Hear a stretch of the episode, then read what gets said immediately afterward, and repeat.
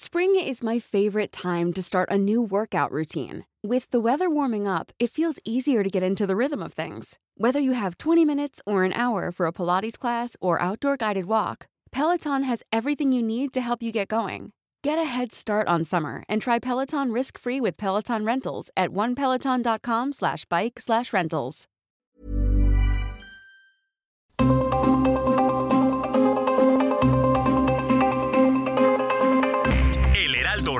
Presenta Zona de Noticias con Manuel Zamacona. Zona de Noticias, el epicentro de la información.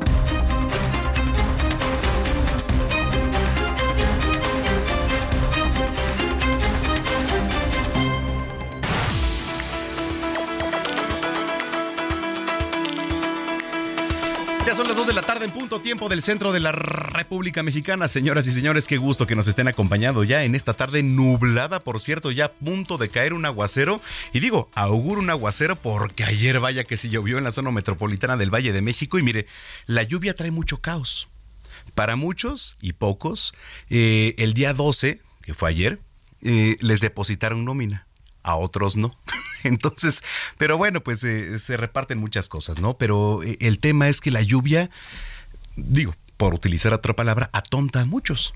Entonces, y para empezar a los automóviles y a las motocicletas y a los ciclistas y a los peatones y a quien usted me diga. Pero bueno, pues aquí estamos, ya es sábado, señoras y señores, 13 de mayo del año 2023. Qué gusto saludarlo a través de la señal de Heraldo Radio, la frecuencia que usted sintoniza en el Valle de México es el 98.5 de FM y a través de las diferentes frecuencias locales de norte a sur y de sur a norte y también, por supuesto, como siempre saludamos a los que nos escuchan a través de Estados Unidos, en Beaumont, Houston, Chicago, Atlanta, Corpus Christi, Florida y bueno, cuantos canales más haya a través de nuestro partner Now Media Televisión y Now Media Radio. Y bueno, pues están a Itepic a partir de lunes, que por cierto le vamos a dar la frecuencia en un rato más, 103.3 allá en Tepic, Nayarit. Entonces, bueno, pues saludamos con mucho gusto también, por cierto, allá los que nos escuchan y qué gusto, qué gusto llegar. Zona de noticias a través de lunes hasta Tepic, Nayarit. Digo, de por sí estamos recorriendo la República Mexicana y qué bueno ampliar nuestros horizontes. Bueno, pues tenemos un gran programa por delante. Yo le invito para que nos sigan a través de redes sociales, arroba Samacona al aire, le repito, arroba Samacona al aire que por cierto, antes de empezar el, el espacio, eh, hay celebraciones. Hoy, por cierto, muchísimas, eh, digo, en efemérides, nos encontramos ante una celebración que hoy es el Día Mundial de las Aves Migratorias y es por demás importante porque todo lo que representan las aves migratorias a nivel mundial, pues es muchísimo. Se celebra únicamente dos veces al año. Una, el segundo sábado de mayo, o sea, hoy, y eh, otra el segundo sábado del mes de octubre, coincidiendo, por cierto, pues con las grandes aves y migraciones. Debido a la estrecha relación existente entre las dos celebraciones, en el 2018 la ONU decidió celebrarlas de forma conjunta por medio de una única campaña anual. Gina Monroy, ¿cómo estás? Hola, ¿qué tal Manuel? Buenas tardes, buenas tardes a todos los que nos están escuchando en esta tarde pues ya lluviosa, aquí al menos al sur de la ciudad. ¿Estás, coincides conmigo en que la verdad la lluvia pues... En la Ciudad de México es difícil, ¿eh? Manejar la lluvia. Entorpece. Mira, sí, el transporte público, híjoles, no te quiero contar el metro como Uy. Aparte de que se inunda. exacto, bueno, muchas estaciones de repente dices, oye, pues ¿dónde me estoy subiendo? Sí, la verdad está cañón, entonces por eso uno trata de vivir cerca, para no, para no. Uno trata. trata de vivir cerca. Porque además te voy a decir algo, eh, la, mayoría de gente que utiliza el metro, muchos son pues del Estado de México para la ciudad, y digo, y otros que van de la ciudad para el Estado de México, pero pues son gente que pues al, al día vive. Sí, la O sea, bueno, no, no al día vive, sino más bien me expresé mal. Vive utilizando este sistema de transporte, ¿no? O sea, todos los días, pero imagínate, llueve, se avería el metro y entonces vienen las complicaciones. Sí. Porque ¿cómo le explicas a tu jefe o a tu jefa de trabajo que llegaste tarde? Oye, pues se averió el metro, ¿no? O Sí. el transporte público, hubo tráfico, etcétera. Sí, la verdad es complicado cuando llueve en la Ciudad de México y aunque es fin de semana, sí hay mucha gente. Sobre todo los Sí. sábados suele salir Hoy. la familia. Ajá, hoy, justamente. Que hoy. por cierto, mira, a ver, eh, el Día de las Madres cae en miércoles, pero muchas de las celebraciones pues fueron ayer y hoy Sí. también de la gente que tuvo oportunidad, ¿no? Y que el miércoles también llovió. También, no, fuerte, pero y casi tembló, llovió y tembló, casi además. nos cae. Ese es otro tema de los que vamos a tocar. Sí, vamos a dedicar. ¿Y, y por qué? Porque, a ver, eh, y sí, seamos realistas, de repente muchos nos quejamos de que no haya sonado la alerta sísmica, pero hay un porqué. Pues es imposible que si el epicentro es en la Ciudad de México, suene la alerta. Sí, totalmente. No hay manera. Yo la verdad desconocía, pero gracias a, todo, bueno, esto que pasó y a toda la información que ha salido aquí en el Heraldo Media Group, claro. que nos hemos este, enterado, ¿no? Realmente es imposible aquí una... Los temblores más fuertes pues vienen de Guerrero, de Michoacán, ¿no? Eh, y ahí sí la alerta te da, un, chance. Pero pues es imposible que si el epicentro es aquí alcance a, subir la alerta. Es imposible. La verdad, sí, antes de entrar al aire estábamos contando, no, sí, esto. Y sí vi tu tweet, ¿eh? Sí.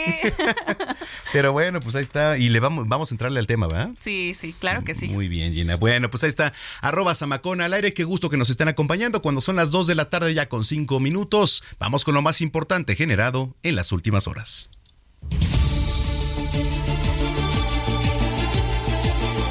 El secretario de Relaciones Exteriores, Marcelo Ebrard, aseguró que la situación migratoria en la frontera norte de México con Estados Unidos está bajo control, pues los flujos de personas están disminuyendo, contrario a lo que temía por la extinción de la política migratoria estadounidense, el título 42. El flujo va bajando. El día de hoy no hemos tenido confrontaciones ni situaciones de violencia en la frontera. Estados Unidos está cumpliendo su parte. Ver que no podrían en ningún caso recibir a más de mil personas al día. No podríamos, no tenemos la capacidad ni lo aceptaríamos. No vamos a aceptar nosotros más de ese número, porque no presidente Andrés Manuel López Obrador convocó a mexicanos y a la comunidad latina en Estados Unidos a no votar más por el senador John Kennedy, lo anterior después de que el senador Kennedy declaró que sin Estados Unidos, en México la gente estaría comiendo comida para gatos de una lata y exigió el envío de tropas de seguridad de ese país para combatir a los cárteles mexicanos. Paisanos mexicanos, paisanos latinoamericanos, hispanos y también a nuestros amigos estadounidenses de que a la hora de votar no voten por candidatos como este senador Kennedy, que no voten por personas con esta mentalidad. En otros temas, el coordinador de Morena en la Cámara de Diputados, Ignacio Mier, responsabilizó a la oposición del severo problema en México en cuanto a administración de justicia, pues argumentó que no permitieron extender el mandato del ministro Arturo Saldívar como presidente de la Suprema Corte de Justicia de la Nación para reformar internamente el Poder Judicial. La Fiscalía General de Justicia del Estado de Quintana Roo informó que en colaboración con elementos de la Secretaría de la Marina fue detenido Héctor F., alias el 15, Secre, Pantera y Rey Jefe de Plaza en Cancún del Cártel del Pacífico, uno de los principales generadores de violencia en la entidad. La jefa de gobierno de la Ciudad de México, Claudia Sheinbaum, anunció que en los próximos días se va a emitir un informe detallado sobre la actividad sísmica en la capital del, país, ante los recientes microsismos que han sido perceptibles en algunas zonas. En noticias internacionales, el Papa Francisco y el presidente ucraniano Volodymyr Zelensky se reunieron hoy en el Vaticano. Hace unos días, el Papa dio a conocer que está en marcha una misión para poder poner fin a la guerra en Ucrania. También el presidente turco Recep Erdogan disputará mañana elecciones muy reñidas al enfrentarse por primera vez en 20 años a una oposición unida. Recordemos que actualmente Turquía sufre grave crisis económica. En noticias deportivas, la atleta mexicana Rosa María Tapia ganó la, la, medalla de plata luego de conseguir el segundo lugar en la primera parada de la serie de campeonato mundial del triatlón Yokohama, esto en 2023. Bueno, pues vamos para el clima, porque para este sábado el canal de baja presión se va a extender por todo el país y se va a combinar con un ingreso de humedad del Océano Pacífico, Golfo de México y Mar Caribe, por lo que se esperan chubascos y lluvias fuertes acompañadas de descargas eléctricas, rachas de viento y caída de granizo en Yucatán, Chihuahua, Coahuila, Nuevo León y Tamaulipas. A pesar del tiempo, se van a mantener temperaturas máximas de 40 a 45 grados en Michoacán, Guerrero, Oaxaca, Chiapas, Veracruz, Tabasco y Campeche. Para el Valle de México se espera una máxima de 25 y una mínima de 13 grados con lluvias. Nos enlazamos con mi compañero Israel Lorenzana para conocer cómo está la vialidad en las calles de la Ciudad de México. Buenas tardes, Israel. Muchísimas gracias, es un gusto saludarles esta tarde. Pues tenemos ahora información para nuestros amigos que se desplazan a través de la zona del ex central Lázaro Cárdenas. Hemos hecho un recorrido prácticamente desde la zona de Izazaga, Fray y con dirección hacia la zona de Garibaldi, algunos asentamientos a la altura de Avenida Juárez y también, por supuesto, en la zona de 5 de Mayo, nada para pensar en alguna alternativa, ya que superando estos dos puntos la circulación mejora con dirección hacia la zona del eje 2 norte. Por otro lado, también tenemos información del Paseo de la Reforma. En términos generales, circulación aceptable. Hoy al mediodía salió una marcha con dirección hacia la zona del Monumento a la, Madre, a la Madre del Ángel de la Independencia, pero finalmente han llegado y ya para este momento la circulación totalmente libre para nuestros amigos van con dirección hacia insurgentes. Pues es la información que tengo esta tarde. Muchas gracias, Israel. Buena tarde. Hasta luego.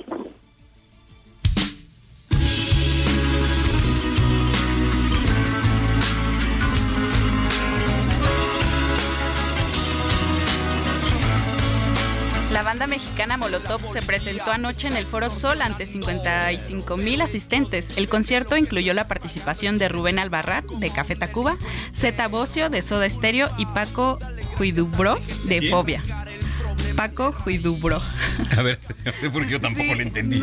sí, te lo prometo. Digo, está complicado, está complicado también que nos entiendan, ¿no? Molotov, ¿qué tal? Ayer estuve en el Foro Sol. Sí, y bueno, vi a muchos de mis amigos historias que pasó, o sea, y se puso bastante bien. Sí, la verdad yo también vi a mucha gente que fue, este, que yo pensaba que no le gustaba mucho. Digo, somos de los tiempos, hay que reconocerlo, la verdad es más que, tú que bueno, yo. más, más Sí, yo sí. que tú, sí, efectivamente.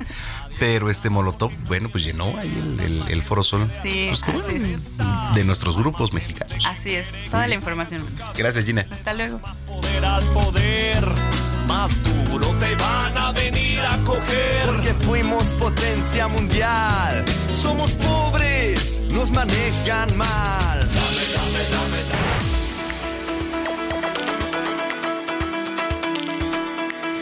Bueno, son las 2 de la tarde ya con 12 minutos en el tiempo del centro del país. Oiga, antes de irnos con la información, eh, a ver, desde que el uso de los celulares se volvió pues algo común, y le hablo de hace años ya, desde hace años, se volvió pues el riesgo también de ser asaltado, porque también los maleantes trabajan, ¿no? Entonces, eh, pues ha crecido mucho el robo de celulares, pero desde también hace algunos meses estos robos dejaron de ser violentos para convertirse en algo silencioso que ocurre más rápido de lo que pensamos, ¿eh? Ahí le va.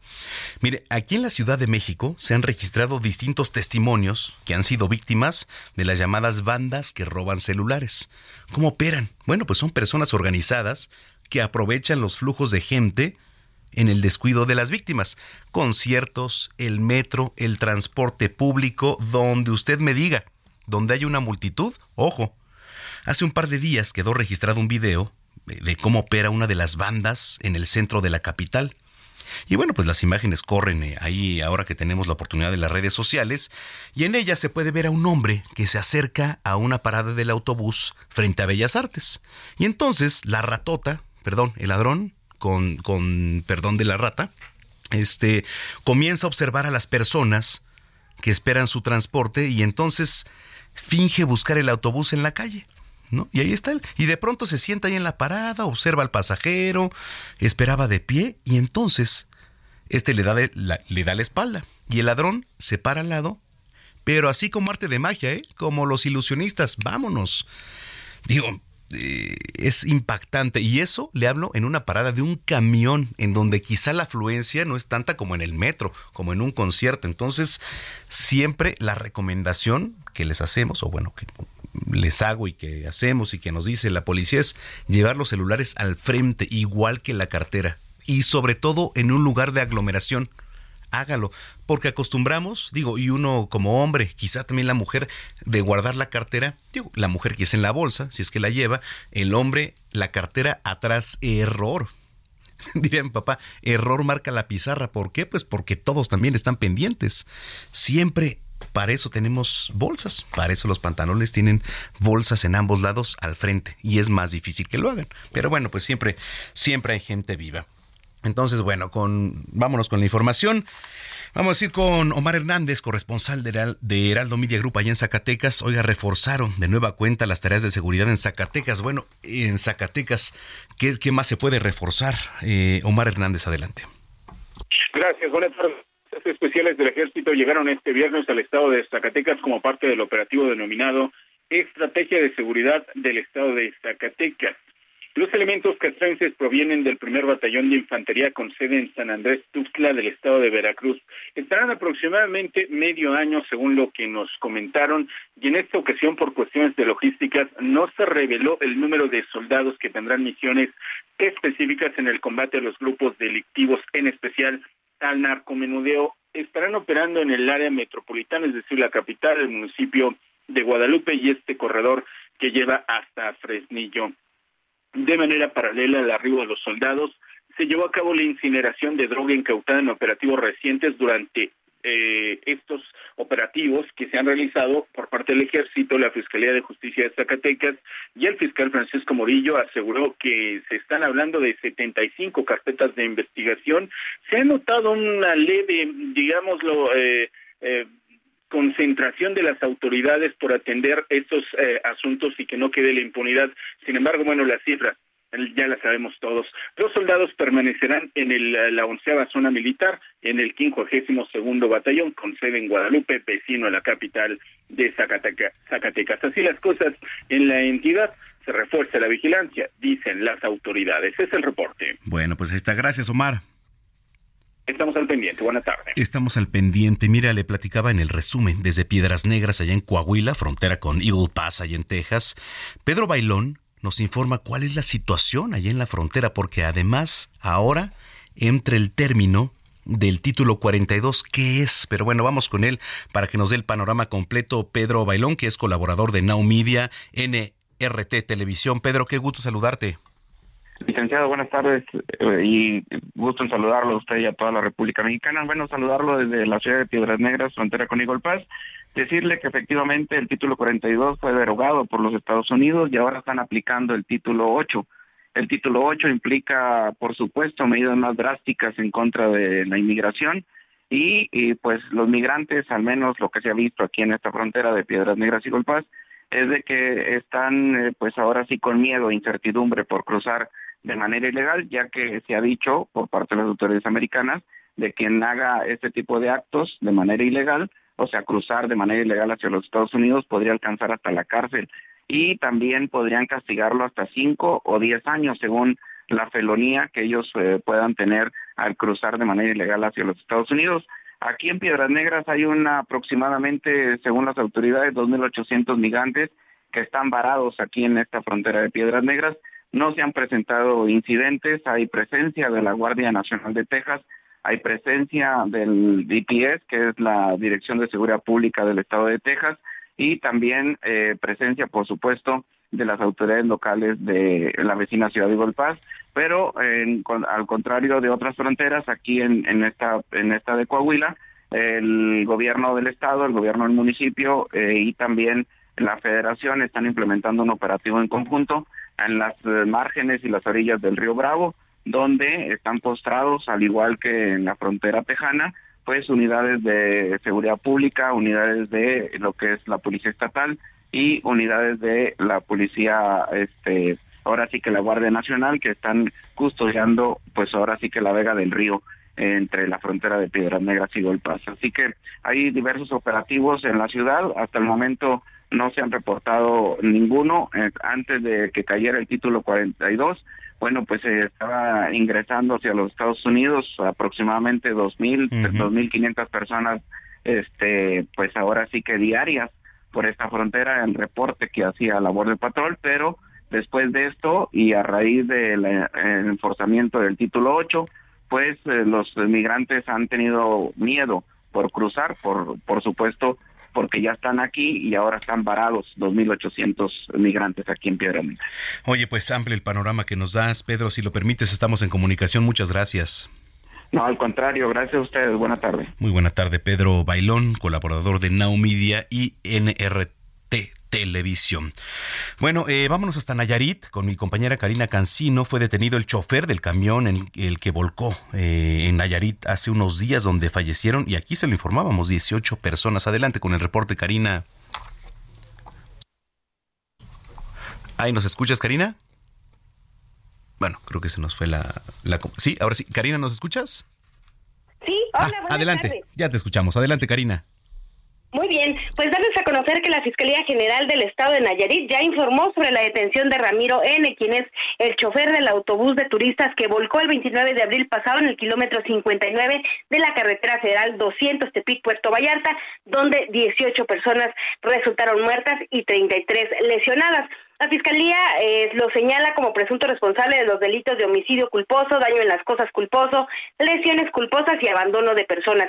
Mediante un comunicado, la institución refirió que el hombre fue detenido por agentes de investigación, pero no precisó dónde fue aprendido ya que la empresa a la que pertenecía el medio de transporte es del estado de Jalisco. Además, el imputado fue puesto a disposición del juez de control de primera instancia y será en estos próximos días cuando se establezca su situación jurídica.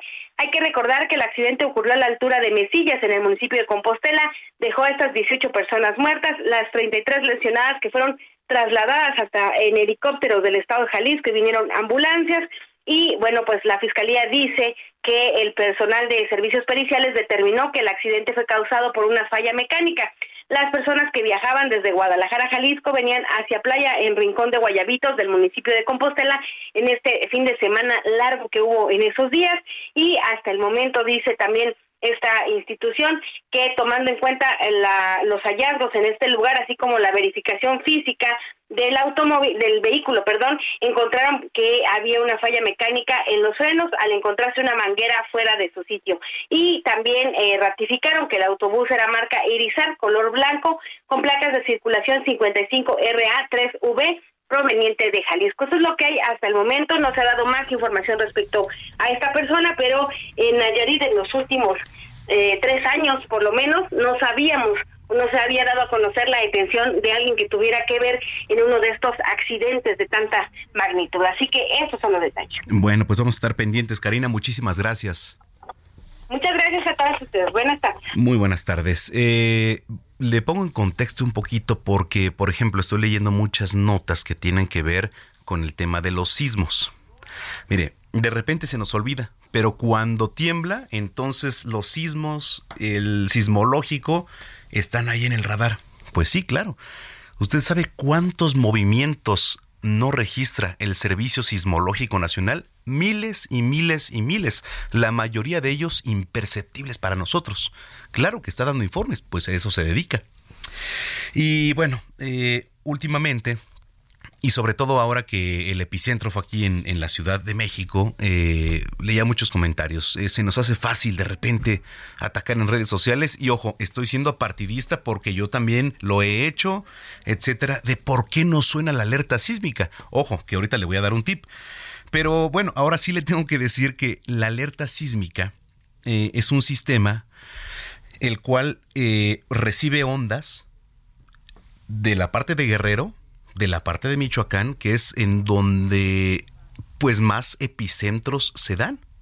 ¿No? Entonces, evidentemente, tenemos un sistema en donde capta y tenemos aproximadamente un minuto para poder evacuar. ¿Qué pasa cuando la zona es muy cercana? Como por ejemplo en 2017.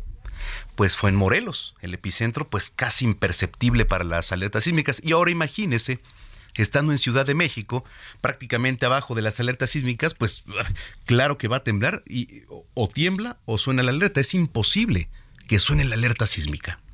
¿No? Entonces veía yo muchos comentarios, veía muchos comentarios ahí en redes sociales, pues no, pues claro que no puede sonar la alerta sísmica tratándose de un epicentro aquí en la capital. No se puede. ¿No? O sea, no se puede y está comprobado. Es, digo, ¿qué es más rápida? La luz, el agua, claro, pues el sonido, pues no, a ver, claro, el, el sismo Ah, y ojo, que no los engañen, porque digo, aunque Moni Vidente la quiero mucho y sí la atina muchas cosas, está comprobado que los sismos no se pueden detectar, ¿eh? Es improbable, es imposible. Entonces, bueno, ya les voy a platicar más de esto y vamos a entrarle al tema. Oiga, escríbanos arroba Samacón al aire, le repito, arroba Samacón al aire. Rapidísimo comenzamos con las efemérides musicales de hoy, con el cumpleaños número 44 del baterista de la agrupación estadounidense Maroon 5, Mickey Maiden, y por eso escuchamos Payphone. Vamos a, regresamos para debatir el tema.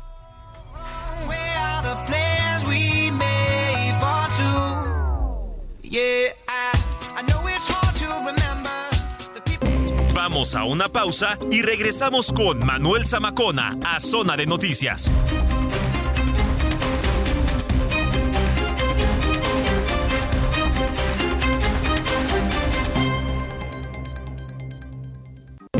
Ya estamos de regreso en Zona de Noticias con Manuel Zamacona por el Heraldo Radio.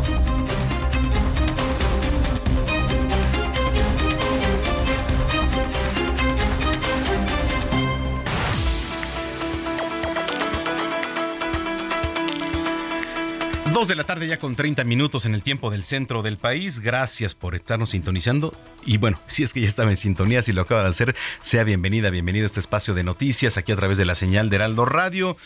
Eh, bueno, a ver, esta semana se registró un sismo de magnitud 3. Eh, o bueno, si usted le quiere poner ya eh, aritmética 3.0 con epicentro aquí en la capital que para muchos eh, se movió bastante feo. De hecho, mi compañero Javier Solórzano estaba aquí al aire en Heraldo Televisión y hasta la cámara se ve como se menea. Qué calma de, de Javier Solórzano de verdad, de decir, bueno, pues está temblando, sí, pues tranquilos, etcétera, pero esa es nuestra labor también, porque le voy a decir algo, para eso nos pagan. A mí me tocó el temblor, bueno, el terremoto de 2017. Yo tenía un noticiario eh, de una a dos de la tarde ahí en este NR Noticias.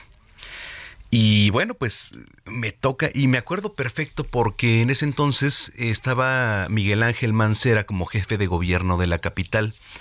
Y bueno, nos invita, eh, digo, además de ser conductor, yo cubría la fuente de jefatura de gobierno, vamos al C4 en ese entonces, nos dice, oigan, a ver, para que la prensa vea cómo fue el simulacro. Entonces, bueno, pues ya voy al noticiario. Eh, que en ese entonces se transmitía en eh, Travel Television y bueno, pues para México y Estados Unidos. Entonces, bueno, yo tenía un espacio y le cuento rapidísimo porque lo que le voy a platicar pues está en contexto, ¿no? Eh, y entonces yo estaba platicando acerca del simulacro. Y entonces yo tenía un cámara 3 enfrente y me dice, Samacona está temblando. Y le dije, con eso no juegues. Y entonces, bueno, el productor me dice, ¿sabes qué? Si está temblando, vas al aire. Y bueno, pues eh, a ver si le comparto ahorita el video ahí en redes sociales. Pues fue una anécdota inolvidable, pero más que anécdota fue una vivencia que nunca se me va a olvidar. Eh, me tocó hacer la crónica tanto para televisión, y yo termino y en ese entonces estaba yo trabajando para W Radio.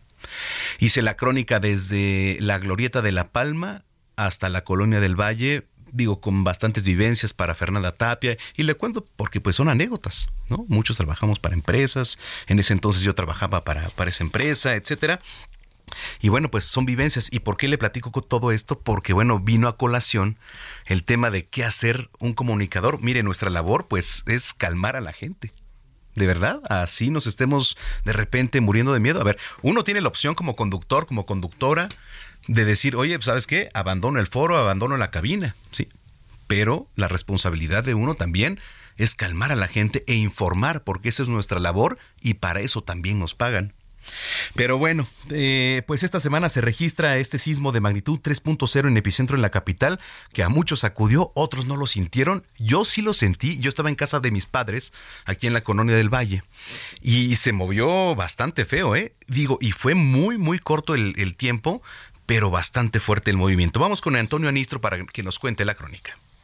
22 horas con 20 minutos de la noche de este 10 de mayo se registró un sismo magnitud 3.0 a 3 kilómetros al noreste de la alcaldía Magdalena Contreras con un kilómetro de profundidad.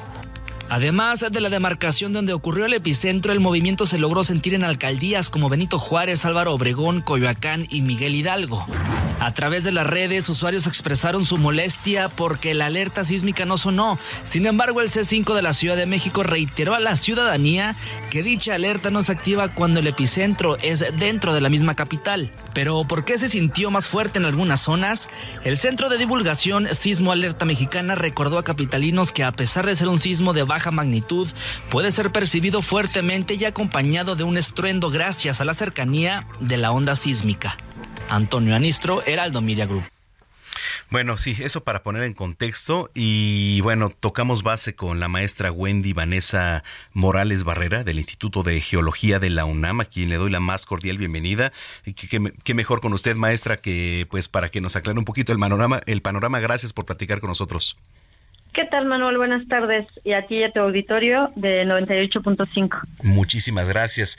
Oiga, maestra, bueno, pues a ver, eh, hay muchos temas, ¿no? Sobre todo esto, pero a ver, eh, principalmente lo que ocurrió eh, el, el miércoles 10 de mayo fue un microsismo. ¿Qué son los microsismos? ¿A qué se deben principalmente, maestra?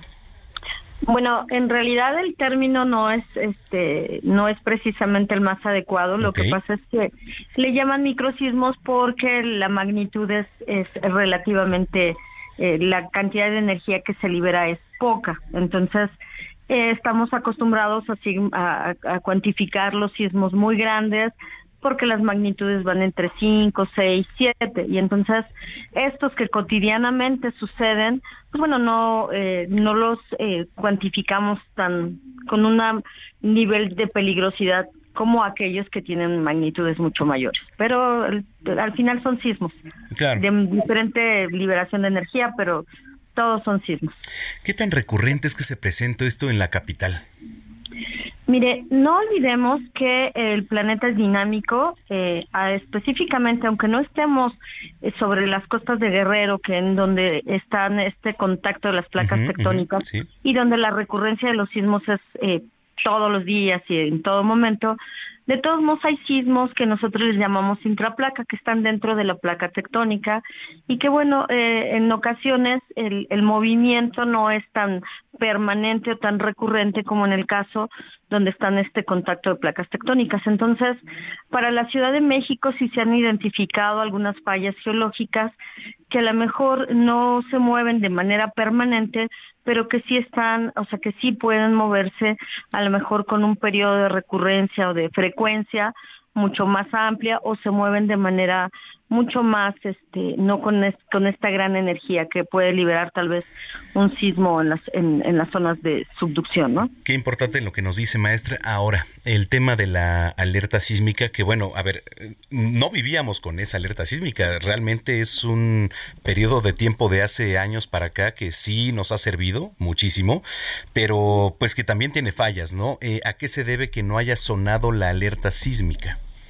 Lo que pasa es que no olvidemos que la alerta sísmica está diseñada para alertarnos eh, con tiempo, con un tiempo eh, considerable para que nosotros podamos actuar, pero que además también los sensores están calibrados para sismos con magnitud mayor a 6 o a 5.5, dependiendo las características que el sensor determine.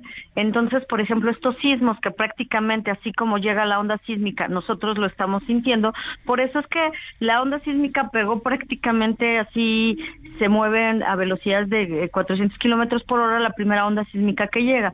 Entonces, imagínate, pues prácticamente eh, para empezar, la magnitud no es la que está adecuada al sensor porque nos prevé para sismos mayores a 6 o 5.5. Y la segunda, pues, pues no tuvo el tiempo para alentarnos porque la onda sísmica pegó abajo de nosotros. Pues entonces prácticamente fue abajo, ¿no? No le da tiempo al alerta, o sea, no... no... No, no, Entonces no es que haya fallado, no falló. O sea, el sistema está diseñado precisamente por eso es un sistema de alerta sísmica para que con anticipación nosotros podamos hacer las acciones pertinentes para porque sabemos que viene un sismo y entonces eso sí lo tienen que tener muy presente.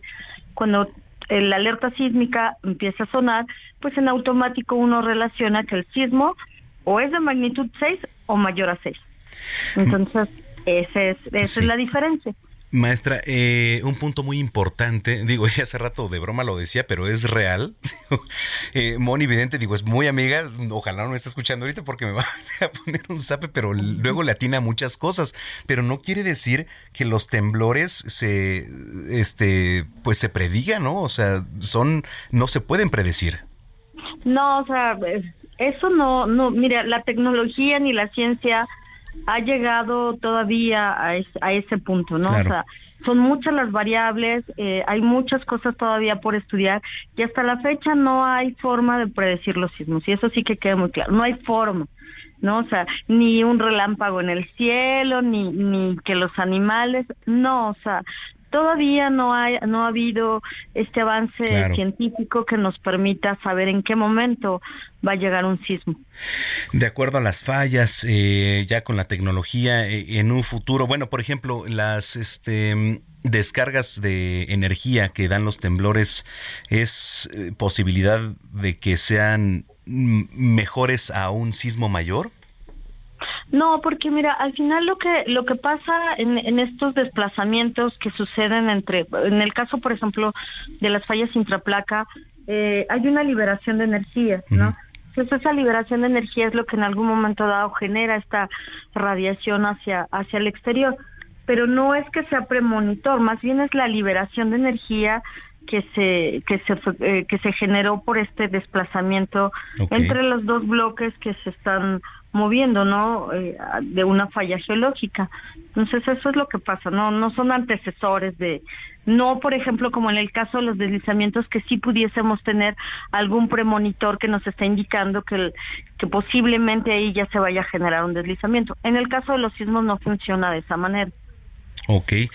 Oiga, maestra, pues este, muchísimas gracias de verdad por aclararnos muchas cosas y este, alguna red social, eh, correo donde la podamos seguir. Pues en, la página del Instituto de Geología y bueno, el, instituto, aprovechando el, claro, claro. comercial, para disipar muchas dudas, al igual que eh, se dio la plática del socavón de Puebla, el instituto tiene la idea de hacer una pequeña charla este, cotidiana para con investigadores del instituto para eh, resolver dudas y aclarar las características de la cuenca de México, que efectivamente tiene fallas geológicas, que estos sismos por qué suceden, eh, cuáles son las zonas de mayor frecuencia o potencial que pueden suceder. Entonces eh, ya estaremos dándoles el día, la fecha y la hora por si nos quieren seguir a través de la página de Facebook o o este o YouTube, entonces eh, el Instituto de Geología de la UNAM daremos una plática al respecto. Ah, bueno, pues, ampliando mucho más conocimiento. Pues vamos a estar muy pendientes. Maestra Wendy Vanessa, muchísimas gracias. No, al contrario, gracias a ti y a tu auditorio. Espero haber aclarado algunas no, y nos sirvió demasiado, demasiado porque el público que nos escucha y, bueno, se va a replicar ahora en, en, la web y eso es muy importante que, que sepa de parte de los expertos. Gracias, maestra. No, al contrario, buena tarde, hasta luego. Hasta luego es la maestra Wendy Vanessa Morales Barrera del Instituto de Geología de la Universidad Nacional Autónoma de México, dos de la tarde ya con 42 minutos. Recomendaciones culturales con Melisa Moreno.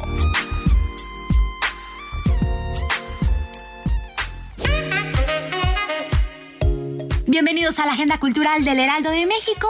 Yo soy Melisa Moreno y esta es nuestra selección para Zona de Noticias.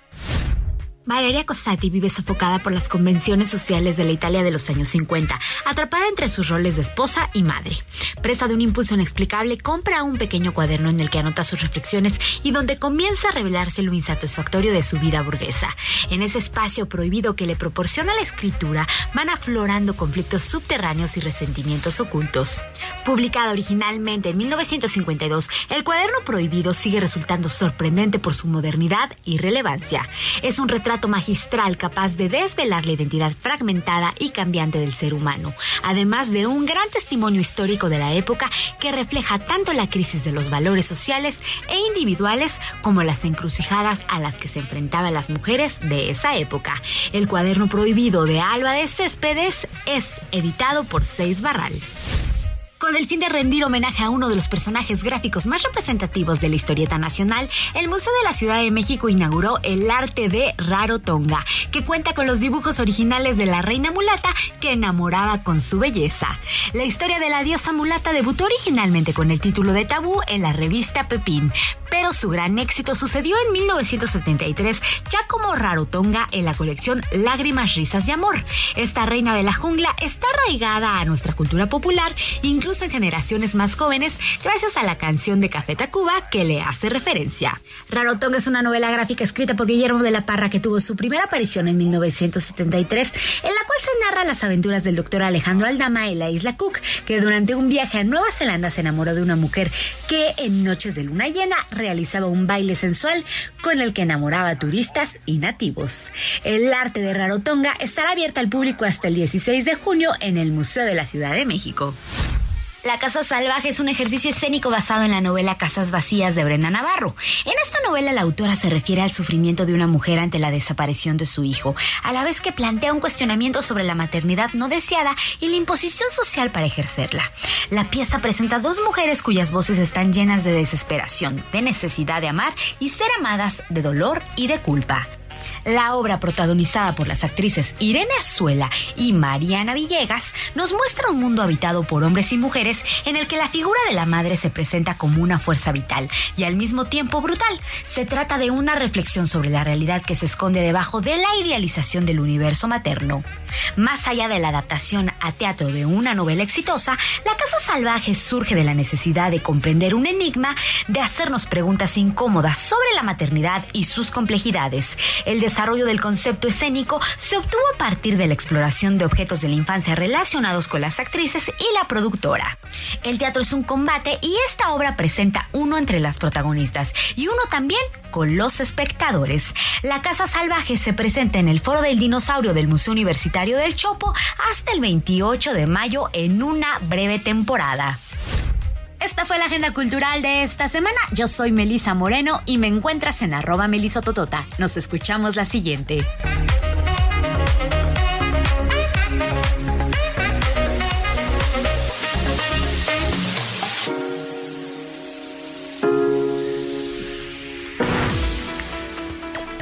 Bueno, pues ahí está. Muchas gracias a mi compañera Melisa Moreno. Oiga, este viernes la jefa de gobierno de la capital, Claudia Sheinbaum, y también el gobernador de Yucatán, Mauricio Vila, inauguraron Yucatán Expone Zócalo que bueno, pues es, le platico, es una muestra cultural, artística, gastronómica, que va a permanecer, permanecer durante 10 días. La gastronomía de Yucatán de las mejores de todo el país, ¿eh? Se lo afirmo.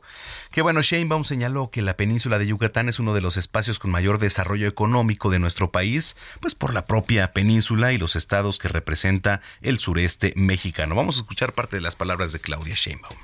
Este zócalo democrático, libertario, es casa de todas y de todos los mexicanos. Y el día de hoy recibe con todo gusto a productores, a eh, restaurantes, a artesanos, artesanas del estado de Yucatán. Muchísimas gracias, gobernador Vila, por haber confiado en la Ciudad de México. Bienvenidos y bienvenidas todas. Bueno, pues ahí está. Y ahorita ya estamos tratando de contactar a Michelle Friedman, secretaria de Fomento Turístico de Yucatán, para hablar un poquito más de otros temas. Pero mientras tanto, déjeme le platico, digo, ya yéndonos a, otros lares allá en Michoacán, personas armadas atentaron contra el exdiputado del, P, del PRI, perdón, Sergio Ochoa Vázquez esto en el municipio de Apatzingán. Los hechos ocurrieron sobre la avenida Morelos Oriente, en las cercanías de la Fiscalía Regional de Justicia. Bueno, se encontraba al interior de un, de un establecimiento de comida cuando fue agredido con un arma de fuego. Así, sin más. En el ataque, el ex legislador y actual secretario de Atención a Municipios de Oposición del PRI Michoacán, pues resultó gravemente lesionado, al igual que otro civil identificado como José Solorio. Ambas víctimas fueron trasladados a un hospital de la capital para recibir atención urgente y bueno, pues vamos a estar al pendiente de esta situación. Vamos a regresar hasta allá, hasta Yucatán, de los calores más ricos que hay, ¿eh? porque además Yucatán es... Eh, Digo, hablando de calor, sí, claro que hace calor, pero es un calor rico. Eh, el pasado mes de abril, el aeropuerto de Mérida recibió a 307.476 pasajeros, que digo, hablando de cifras, es bastante importante en materia turística. En la línea telefónica tengo el gusto de saludar a Michelle Friedman, secretaria de Fomento Turístico de Yucatán. Secretaria, qué gusto. ¿Cómo estás, Manuel? Me da mucho gusto saludarte a ti, saludar al auditorio y platicar buenas noticias de Yucatán. Como bien dices, hemos estado rompiendo récords en los indicadores turísticos, llegada de visitantes, hablabas de los números del mes pasado en el aeropuerto, pero realmente ya en este primer trimestre del año rebasamos el primer millón de pasajeros, lo cual nos augura que volveremos a romper récord en número de visitantes. Y siguen pasando buenas cosas en Yucatán. Una de ellas que queremos externar a todo tu público es que Yucatán expone y llega al Zócalo de la Ciudad de México con una muestra de gastronomía, cultura, intercambios comerciales y mucho más para todos los capitalinos entre el 12 y el 21 de este mes. Y de la mejor gastronomía que hay, ¿eh? En nuestro país, que es por la, supuesto. por supuesto, la del sur, cochinita pibil, papazules, bueno, ¿qué, qué, qué podemos decir? Así es, todo esto lo van a encontrar en Yucatán Expone. Estamos en el Zócalo, en un espacio de más de 8 mil metros cuadrados, en donde la gente va a poder desde comprar guayaberas, comprar hamacas, artesanía, Uy, claro. degustar los platillos típicos yucatecos, pero también encontrar muchas muestras culturales, eh, activaciones para que sientan un poquito de, de la enorme diversidad que tiene Yucatán y se animen a viajar y visitarnos cuanto antes. Ahora que han salido los resultados en temas de seguridad, me parece que pues es también un incentivo, ¿no? Que, que Yucatán, que esta parte del sur mexicano siempre se ha pues destacado por ser una de las mejores, digo, en, en, temas de seguridad. Definitivamente estamos muy contentos porque esa es una de las razones por las cuales seguimos recibiendo tantos turistas y tanta inversión. De hecho, Yucatán ya está entre los primeros tres lugares de captación de inversión privada turística a nivel nacional. Está creciendo por encima de la media nacional en cuanto a números eh, económicos y, y turísticos. Y precisamente la seguridad tiene mucho que ver. Somos el destino más seguro del país, uno de los más Sí. seguros del mundo. Nuestra capital, Mérida, es la segunda ciudad más segura de todo el continente, solamente detrás de Quebec. Y también tenemos una infraestructura muy cómoda de primer mundo, un aeropuerto que está ampliando su capacidad y que cada vez tiene más vuelos nacionales e internacionales, una oferta hotelera que ha crecido en un 18% en los últimos tres años. Y bueno, es un destino muy cómodo, pero además con un sinfín de experiencias auténticas eh, y, muy distintas para todo tipo de turistas. Una de ellas podría decir también, digo, los actuales campeones, los Leones de Yucatán, por allá en el Estadio Cuculcán, que por cierto va a tener una remodelación impactante y va a ser también otro atractivo turístico. Definitivamente en Yucatán, por encomienda del gobernador Mauricio Vila, hemos estado trabajando en descentralizar y diversificar la oferta turística, de tal forma que hoy Claro. tenemos turismo para todo tipo de visitantes, turismo de sol y playa, arqueológico, gastronómico, cultural, deportivo, como bien mencionas, de negocios y tantos más que nos permiten llegar a los números históricos que estamos alcanzando. Es decir, hoy ya no tenemos temporalidades, ya no hay temporadas altas y bajas, ya no tenemos solamente un mercado, solamente un destino, sino que durante todo el año hay turismo en Yucatán. ¿Qué viene? ¿Qué viene en próximos meses? Mira, lo primero es, como te decía, invitar a la gente que disfruten de Yucatán Expone, esta gran muestra que ahora está en la Ciudad de México, pero que en próximas fechas estará también visitando Guadalajara, Monterrey, Puebla, distintos eh, sitios de la, de la República. Seguimos todavía trabajando bajo el año de la gastronomía yucateca, con lo cual estamos teniendo varios eventos, activaciones, incluso maratones gastronómicos con nuestros talentosísimos chefs y cocineros y cocineras tradicionales. Eh, siguen eventos, como bien sabes, tuvimos la convención bancaria hace casi dos meses, pero seguimos también atrayendo importantes eventos como los Smart Cities que vamos a tener dentro de dos semanas. Y pues bueno, viene un año importantísimo para, para Yucatán, en donde si bien el año pasado ya recuperamos y crecimos por encima del último año prepandemia que fue 2019, este año pretende eh, nuevamente romper todos los récords en un estado que ya eh, aporta el- eh, en cuanto al turismo más del 11.2% del Producto Interno Bruto. Entonces, seguiremos creciendo en esta industria que trae muchos beneficios a, a los yucatecos. Correcto, Michelle. Bueno, antes de despedirnos, ¿tu platillo favorito? Pues mira, yo creo que siempre la ganadora es la cochinita, aunque se pone muy difícil en Yucatán escoger uno. Tenemos, como nuestra campaña lo dice, 365 sabores en Yucatán y todos los días lanzamos una nueva opción culinaria de nuestro estado, pero pues la Sí. cochinita siempre encabeza los rankings. Muy bien. Sigue, por cierto, hay un ranking que está en el 1-3, México, que son las carnitas y la cochinita pibil. Se acaba de, de dar a conocer. Bueno, este, Michelle, oye, qué Estamos. Ajá. contentos porque aparecimos en esos rankings. En el ranking 1-3. Eh, en el 1-3 de, comida con carne de, cerdo, pero también el de la cochinita. El de la cochinita, por supuesto. Oye, Michelle, pues muchas gracias. Entonces, este, vamos a estar muy pendientes de esta exposición este, y bueno, pues estamos en comunicación. Muchísimas gracias, un abrazo. Gracias, Michelle Friedman. Ella es secretaria de Fomento Turístico de Yucatán, la Blanca Mérida. Qué, qué padre es ir a Yucatán. Digo, la verdad es que mm, hay experiencias y, como dice, la verdad es que el, el tema de seguridad Yucatán siempre ha destacado siempre ha destacado. Pero bueno, oiga, vámonos con la segunda rola de esta tarde. Los estrenos no paran. Vamos a celebrar los 10. Eh, ¿Qué dice? Gina. No, no, ¿a quién redactó esto? A ver, ven a decirlo tú. No, no es cierto. De su último álbum juntos, del dúo francés Daft Punk, que lanzó la versión deluxe de Random Access Memories y por eso escuchamos Infinity. Eh, reparting junto a Julian Casablancas. Damos una pausa, no le cambie porque regresando ya está nuestra chef Paulina Abascal, zona de noticias. Volvemos.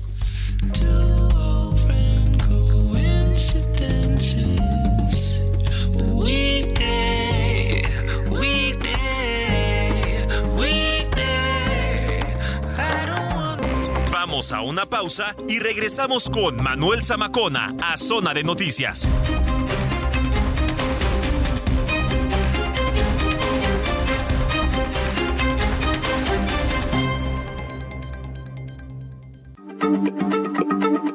Heraldo Radio, la H se lee, se comparte, se ve y ahora también se escucha.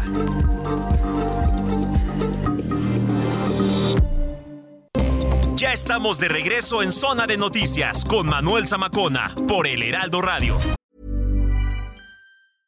Spring is my favorite time to start a new workout routine. With the weather warming up, it feels easier to get into the rhythm of things. Whether you have 20 minutes or an hour for a Pilates class or outdoor guided walk, Peloton has everything you need to help you get going. Get a head start on summer and try Peloton risk-free with Peloton Rentals at onepeloton.com slash bike slash rentals.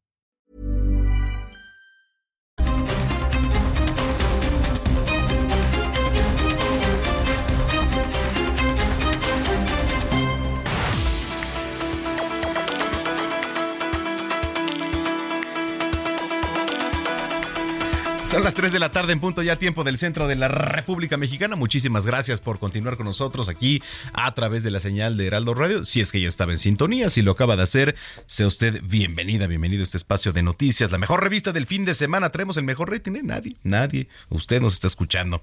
Que por cierto, hoy 13 de mayo se celebra el Día Mundial del Entrenador de Fútbol. Digo usted si le gusta el fútbol, ¿cuál ha sido su entrenador favorito? Mire, hay varios. A mí me gusta el carácter que tiene, por ejemplo, Ricardo el Tuca Ferretti, ¿no? Cómo se apasiona en cada juego. Y además, otra cosa, son de los pocos entrenadores no ridículos, que todos salen con saco al juego. No, un calor a las 12 del día en Cebu y todos con saco. ¿Qué les pasa? No, digo, él porta la playera del equipo, así. Digo, no voy a comparar la NFL con acá, pero a ver, pues si estás representando, si eres parte de los jugadores, pues como lo hace el Tuca, ¿no? Pues sal con una playera del equipo, con saco, no sean ridículos. Digo, perdón, perdón, ya todos ustedes ya me este, dirá si sí o no, pero pues la verdad, pues es la realidad. O sea, ¿para qué? Digo, entiendo que en partidos buenos, eso bueno, pues te vistas bien, etcétera, pero pues sal con una playera de tu equipo. Bueno, 13 de mayo se celebra el Día Mundial del Entrenador de Fútbol para hacer homenaje a un miembro clave dentro de un equipo de fútbol, que bueno, pues es esta figura, el entrenador o el director técnico técnico, que es una persona encargada de la dirección, de la instrucción, del entrenamiento de los jugadores de fútbol. Y bueno, pues sí, constituyen una pieza clave, pues fundamental ahí en un equipo de fútbol, dirigiendo, organizando, motivando, que es una de las labores principales, motivar a los jugadores a lograr los objetivos propuestos en el campo de juego. Bueno, 13 de mayo, Día Mundial del Entrenador. Eh, ¿Cuál es tu entrenador favorito? Héctor Vieira. Así es, Manuel, amigos, muy buenas tardes. Hay uno en especial, Enrique Mesa, por lo que hizo con mi equipo el Pachuca. Ok, sí. Título de liga en el 2007, dos ligas de la CONCACAF y la Copa Sudamericana del 2006. El máximo logro de un equipo mexicano en la historia. Ándale, mira, pues. Nada más. Bueno, sí, Enrique Mesa. Digo, y hay varios entrenadores muy buenos, ¿no? Digo, aquí en México enaltecen mucho también a los extranjeros. Digo, no quiere decir que sean buenos o malos, pero es muy repetitivo el fútbol mexicano. De repente cortan a uno, pero el que viste con este equipo ya lo viste con este y o sea, es lo mismo. Hubo uno que ya pasó por no sé cuántos equipos. El caso más reciente, mi querido Manuel eh, Rubén Omar Romano. Rubén, claro. Que fue cesado del Mazatlán y pues ya cuántos equipos, pues casi ya pasó por toda la liga. Sí. Y desafortunadamente para él no ha podido ser campeón. Totalmente. ¿Y qué me dices del caso también de, pues, algunos que como jugadores fueron leyendas, pero como directores técnicos no han visto la suya? Hugo Sánchez, uno de ellos, que si bien es cierto fue bicampeón con los Pumas en el 2004, pues después de eso no ha vuelto a, figurar.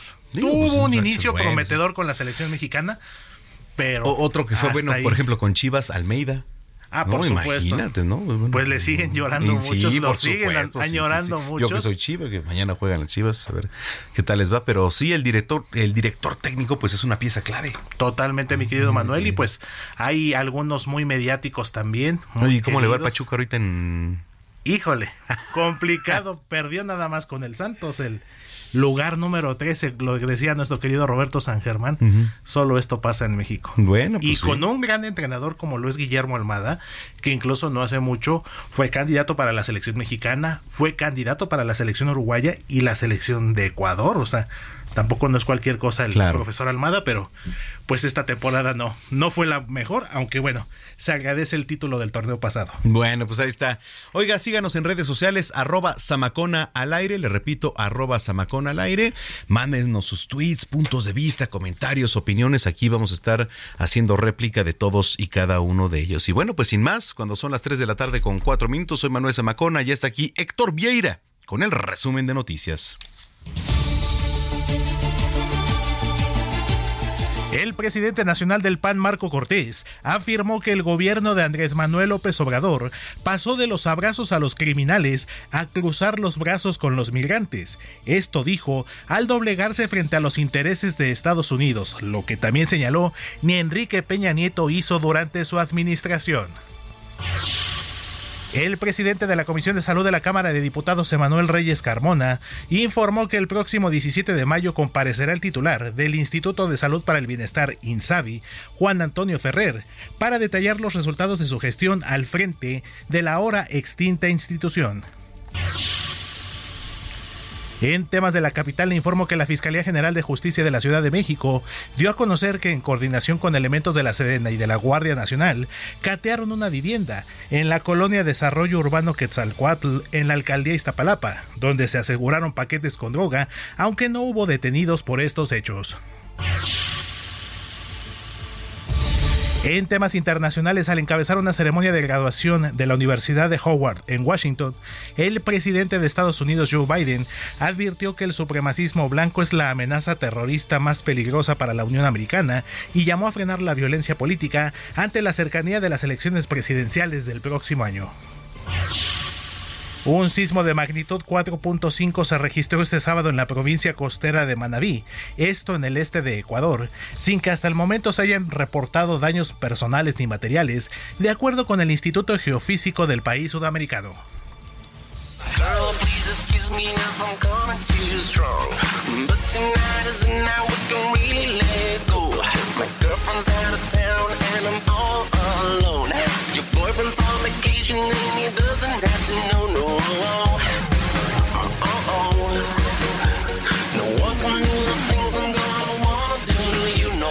Información de los espectáculos, a través de sus redes sociales, el cantautor español Enrique Iglesias anunció la cancelación de su presentación en el Festival Tecate Emblema, que se lleva a cabo este fin de semana en la Ciudad de México. Esto debido a un cuadro de neumonía, por lo que deberá guardar reposo por indicaciones de su equipo médico.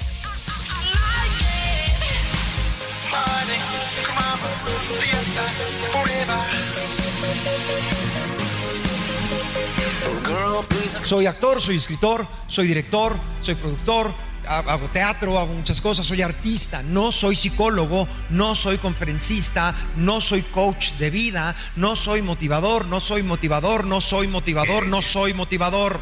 Hablo de lo que sé.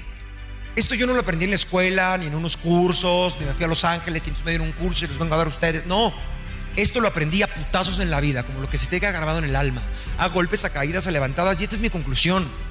No es la verdad, ni pretendo que sea la verdad, ni se la quiero vender a nadie. Lo que trato de decir en el libro y sobre todo en el primer capítulo es algo que creo profundamente. Todos somos escritores y protagonistas de nuestra historia vamos escribiendo nuestra historia. Tenemos este pensamiento mágico pendejo que a veces es muy claro y a veces está oculto en el pensamiento positivo. En estas cosas de la sociedad de tiene que ser el número uno, tienes que ser feliz. Y en zona de noticias los invitamos al teatro ya que tenemos ocho pases dobles. Esto que están escuchando es parte de la puesta en escena Esto sé con Odindo Peirón que se presentará mañana domingo 14 de mayo a las 6 de la tarde en el Teatro del Parque Interlomas. Para ganar sus pases dobles deberán escribir un mensaje con su nombre completo y la frase quiero mis boletos al WhatsApp, por supuesto, de aquí de Zona de Noticias 55 80 69 79 42. Les confirmo 55 Ajá. 80 69 79 42. Sí, porque luego mandan mensaje y ponen nada más este quiero, mis ir al boletos, teatro, pero no ponen el nombre. Pero no ponen el nombre, pongan su nombre completo, ¿no? Nombre completo y quiero ir al teatro. Quiero ir al teatro, su nombre completo y terminando el programa ya nos ponemos en, con- en contacto ¿Tú con te los pones en contacto con ellos? directamente. Ándele, Héctor Vieira en contacto. Odinto directo. Peirón, esto sé, mañana domingo 14 de mayo a las 6 de la tarde, Teatro del Parque Interlomas. Pues eh, pálpele de una vez, ¿no? De una vez, así ya para ir avanzando rapidito y con buena letra. Estás muy dadivoso, Héctor Vieira. Muchas gracias. Pues estamos pendientes, mi querido Manuel. Seguimos con más. Mujer Plena con Paulina Amosorrutia.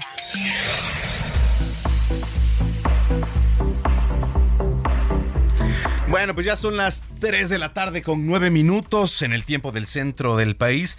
No sé cuántas veces decirte felicidades, mi querida Paulina Mosurrutia, que por cierto en el marco ¿no? del, de- del Día de las Madres, pero pues también madres buscadoras. ¿Por dónde empezar a hablar? ¿Y dónde andas para empezar, Paulina Mosurrutia? en, en alguna parte de- del país. Pero, ¿sabes qué? Quería cerrar y, y sabía que te iba a gustar, Manuel, el tema del Día de las Madres, hablando de las madres buscadoras, porque no hay una labor más honrosa que una madre que busca a su hijo. Claro. Pero no podríamos luego entender que es todavía más digno y loable las que buscan a los demás, es decir, que buscan los hijos de otras mujeres. Y no hay nada más ruin que acabar con la vida de una mujer así. Y es que, desgraciadamente, el caso de Teresa la semana pasada hizo que esta madre buscadora abriera otra vez el tema de conversación en donde desgraciadamente el gobierno no las está apoyando y el crimen organizado está acabando también con estas mujeres que desgraciadamente son, me parece, que las heroínas Sí. de este tema que vulnera gravemente a nuestro país, que es la violencia. Y sabes qué, que a ver, eh, no está mal festejar el Día de las Madres, no está mal darle un abrazo, pero creo que también queda un poco rezagado el voltear a ver también a quien lo necesita. El gobierno no lo hace. El gobierno felicita así a las madres, el gobierno felicita, hace eventos del Día de las Madres, pero cuando voltea a decir, oiga, hoy es un día también para las madres buscadoras? Absolutamente, y es que el 10 de ellas mismas hicieron una marcha en 22 estados de la República Mexicana pues para pedir protección, porque están haciendo un trabajo que no tendrían por qué hacer y vemos eh, escenas dolorosísimas en donde una madre se viste provocativamente para entrar a un centro nocturno para ver si su hija está en trata. Bueno, podría contar historias desgarradoras que hablan de la fuerza que puede tener una mujer cuando es madre. Y es que en 2022 cinco activistas fueron víctimas de feminicidio. Entonces es un tema que duele y que duele mucho porque además eh, hay números enormes en, en- esta pérdida de vidas que creo que es aún más dolorosa para una mujer que cuando muere su hijo. Es decir, no saber dónde está, no saber qué está pasando con ello es una muerte en vida. Y en México llevamos aproximadamente 50 años en donde 100.000 personas en México han desaparecido y la cifra es cada vez más grande. Y tomando en cuenta que, como siempre digo este dato, tenemos el tercer lugar de violencia sexual y de pornografía infantil, desgraciadamente cuando un menor de edad Cuando un menor de edad se traba ahí la comunicación ¿verdad? con Pau Amosorrutia, pues sí, efectivamente, porque mire, el Día de las Madres, y está perfecto, qué padre que las festejemos, y, de verdad, pues yo lo hice también, fui a comer con mi mamá, un restaurante, se festeja la madre. Digo que, eh, mire, no sé si me lo vaya a echar en cara, no sé qué repercusiones tenga, pero es un día también muy comercial, es un día como San Valentín, es un día como Halloween, es porque pues a la madre se le debe festejar o se le debe de querer diario, ¿no?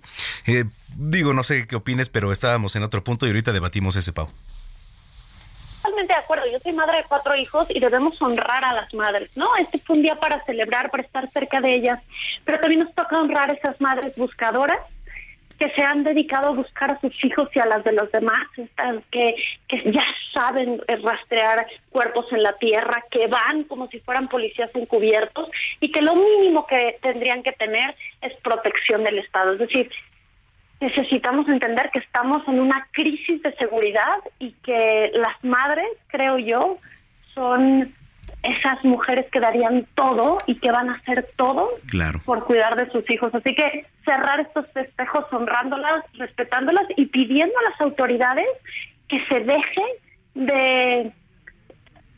De, eso, de hacer eso. Sí, dejen de hacerse eso, exacto. Porque, porque dije, me voy a portar bien, yo sé que Manuel siempre me da apertura.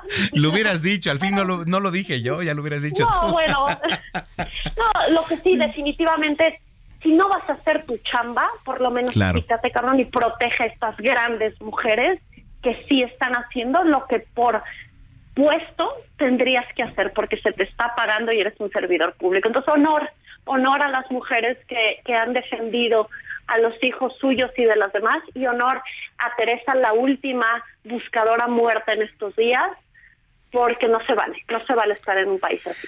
Sí, no se vale porque, digo, si bien es, es pues un festejo, el, Día de la Madre que siempre ha sido desde hace años y años y años, eh, que por cierto un saludo a Aleja Uregui, que también es madre y que nos viene escuchando, este, pues finalmente también es un día muy comercial, ¿no? Porque, a ver, pues lo comercial se aprovecha en los restaurantes, en los globos, en, los chocolates, en todo. ¿No? Eh, digo, y eso ya era el, tema. Y está bien. Y está bien, claro. O sea, sí hágame la cartita, pero lléveme a comer, no me dé la plancha. O sea, apóyenos como madres. Yo creo que tenemos que tener todas estas visiones, ¿no? Cuidar de nuestras madres, protegerlas. Y ¿sabes qué me gustaría, Manuel, cerrar?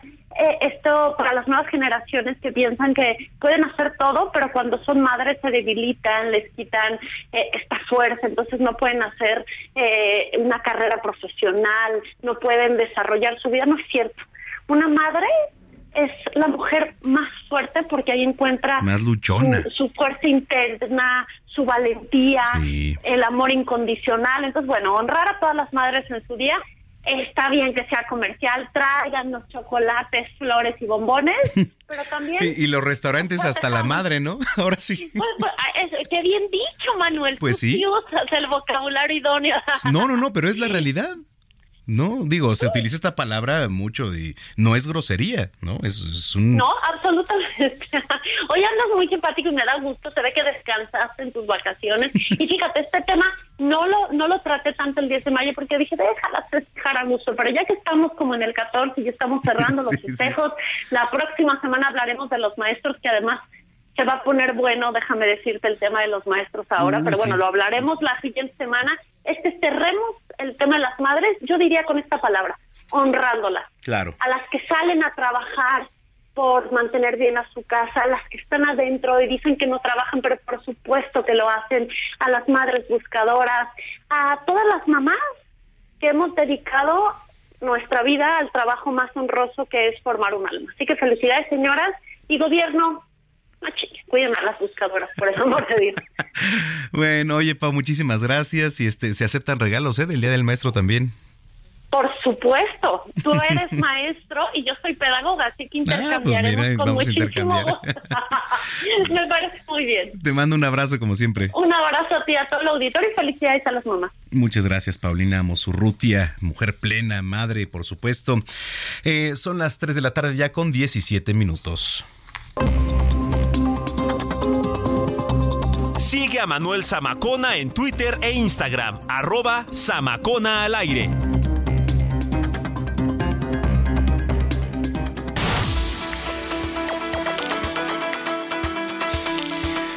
Hay una nota de la CNN que dice que es el título 42, que dice, y muy acertado, yo lo decía ayer en Heraldo Televisión, en las noticias de la mañana, en los primeros días de la pandemia, porque además se conjugó con todo el tema migratorio, los Centros para el Control y la Prevención de Enfermedades, eh, digo ya por sus siglas en inglés, emitieron una orden de salud pública exactamente el 20 de marzo de 2020 tres años, si usted lo quiere ver así, que según los funcionarios tenía como objetivo detener la propagación del COVID-19, pero entre eso vienen muchas otras cosas.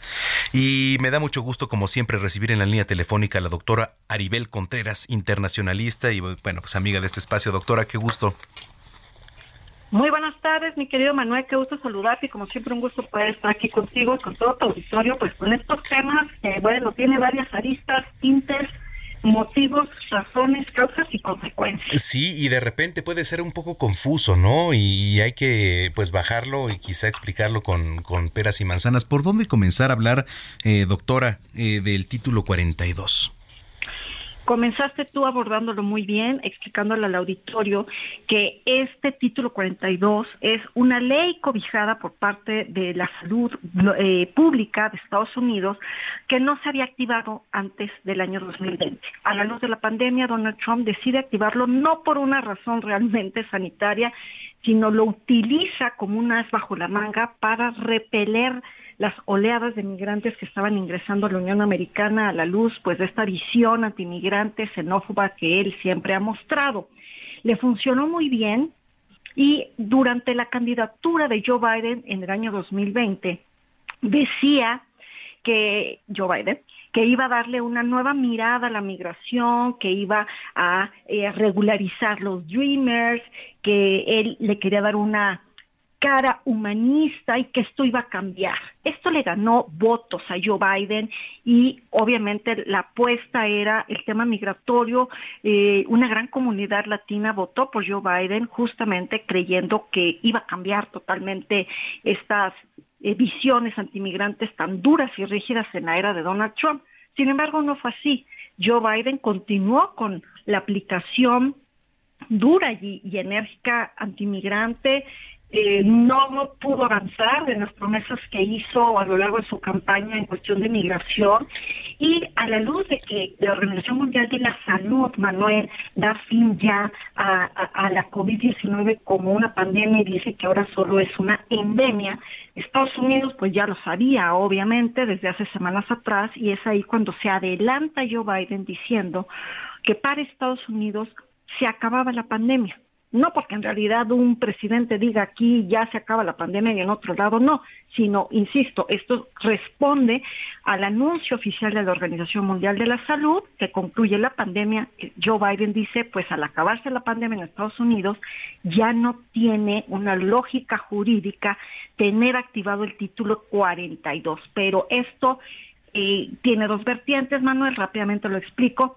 La primera es, se aprovecha terriblemente por parte del crimen organizado para mandar a través de redes sociales eh, información equívoca con respecto a decir que entonces esto ya significaría fronteras abiertas y que pues bienvenidos los migrantes. Esto es totalmente falso. La segunda vertiente, Manuel, rapidísimo lo comento para hacer ya la pausa, es eh, que en automático regresa lo que antes existía, que es el título 8. ¿Esto que es?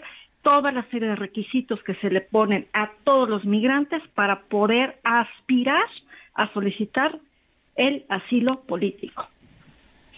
A ver, esto es muy importante. Eh, cuando Donald Trump, digo, y además era una vorágine porque atacaba el COVID-19, hablaban de temas migratorios, pero ahora, actualmente, hablar de temas migratorios en Estados Unidos y en México, eh, que ahorita vamos, vamos para allá, doctora, si me lo permite, este, pues se volvieron a endurecer y creo que Joe Biden, como bien apuntabas, eh, no ha podido sanar de todo eso e incluso se ha pues fortalecido esa debacle o todo ese mm, discurso, ¿no? Anti Donald Trump y bueno, hoy creo que no no está yendo por buen camino, no sé cómo lo ves tú. Yo lo veo, Manuel, que eso tiene además implicaciones de avivar una crisis humanitaria que se va y se puede generar en la frontera México-Estados Unidos se continuará viendo una crisis migratoria en la frontera, donde a pesar de que Joe Biden instruyó el despliegue de 1.500 militares, esto es insuficiente porque tanto del lado de la Unión Americana como de México no hay más personal. Es decir, las 22 garitas con las que México cuenta en la frontera, no hay algo que agilice el trámite, ni tampoco contamos con infraestructura, ni tampoco tenemos los recursos para eh, habilitar más albergues. Y el tercer componente que yo veo es el político electoral, es decir, el tema migratorio se está convirtiendo en un tema central para que el Partido Republicano le tire durísimo a la administración de Joe Biden a la luz de las elecciones presidenciales 2024, donde eh, los republicanos aprovechan ya desde ahorita el momento en esta coyuntura que se vive al interior de la Unión Americana, donde las alarmas se encienden, pero al mismo tiempo eh, e, e, es una estrategia de hacerle saber a la base electoral que supuestamente Joe Biden no ha hecho nada y que por eso es que se tienen que endurecer estas políticas migratorias. Manuel, muestra de ello es, por un lado, la declaración del gobernador eh, de, Texas, que en mensaje televisado dijo, no son bienvenidos y vamos a seguir mandando migrantes en autobuses a aquellos estados demócratas. Y la segunda vertiente es el gobernador de Florida, Ron DeSantis, que en una aspiración política electoral para llegar a las primarias fortalecido y a ver si es que puede eh, ganarle la carrera a Donald Trump para ser el candidato republicano oficial a la elección, pues está eh, mandando también, eh, ya decretó una ley que se convierte Florida en el estado más inmigrante de toda la historia. Doctora, tenemos que ir a una pausa rapidísimo a tus redes sociales arroba Aribel Contreras o bien Aribel Diplomatic.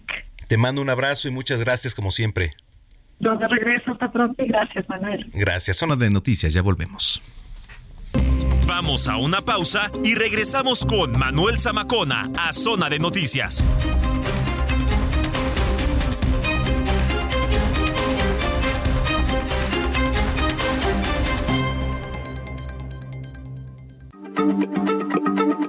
Heraldo Radio, la H se lee, se comparte, se ve y ahora también se escucha.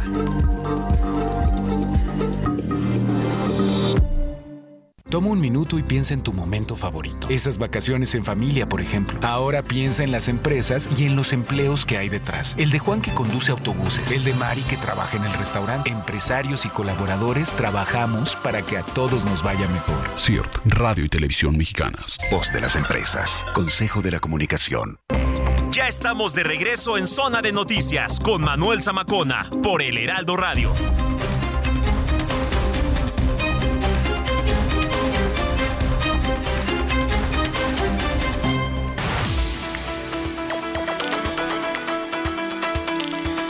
Bueno, pues ya son las 3 de la tarde con 31 minutos en el tiempo del centro. Gracias a quien nos escribe. Dice por aquí solo Lola.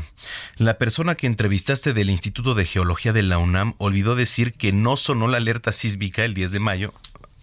Aquí está el porque los sensores no están en la costa del Pacífico y zonas cercanas.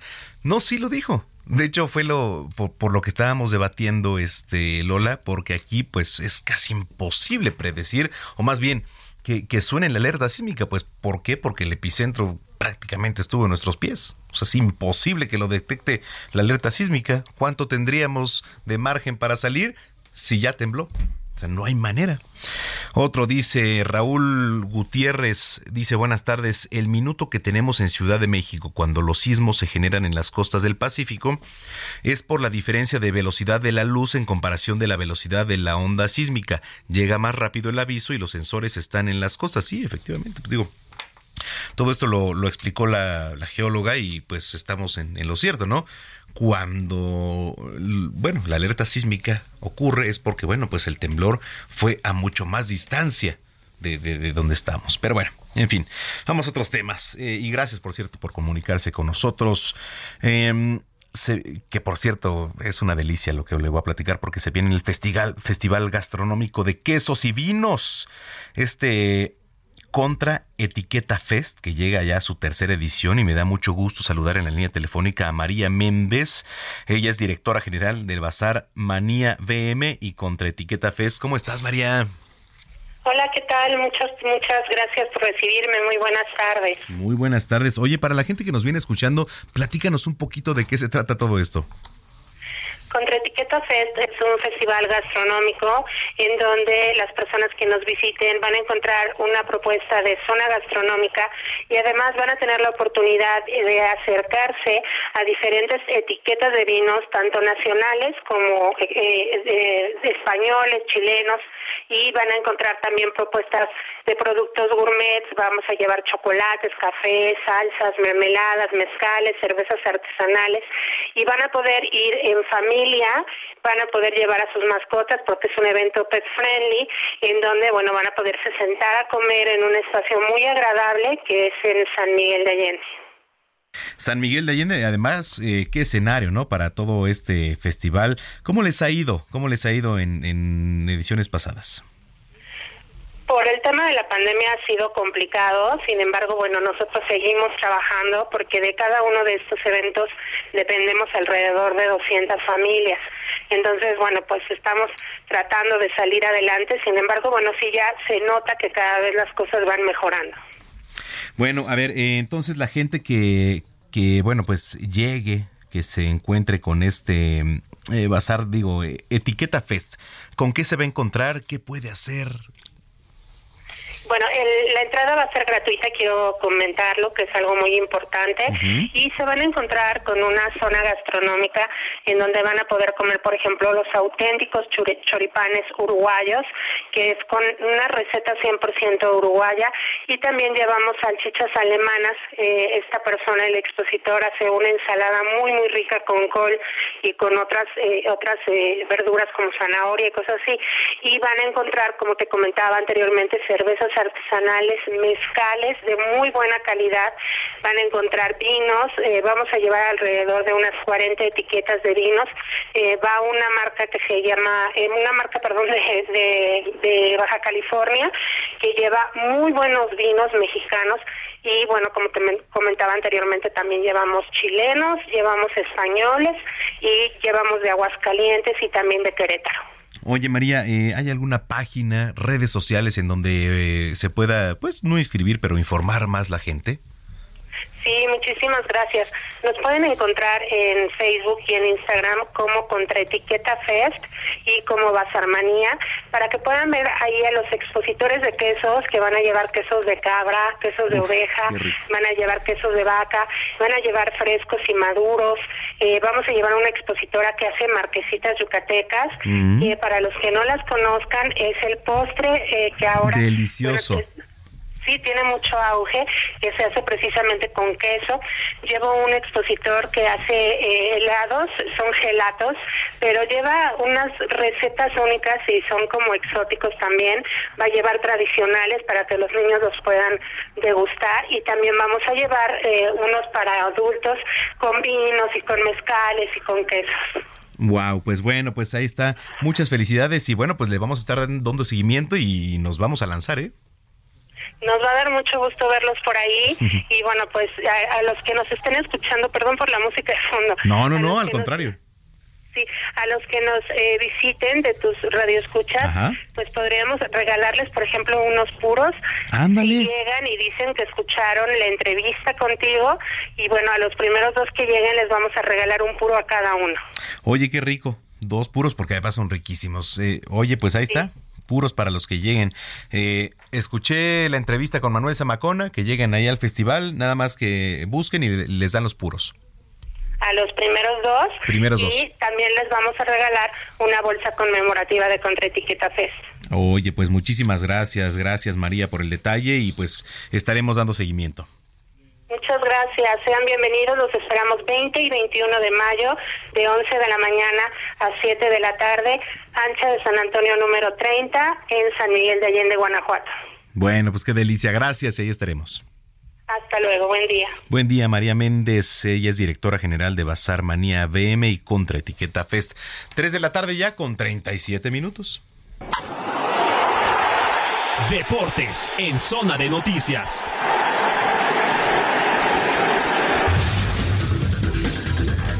En los de post, eh, de post. en los deportes, el Mister.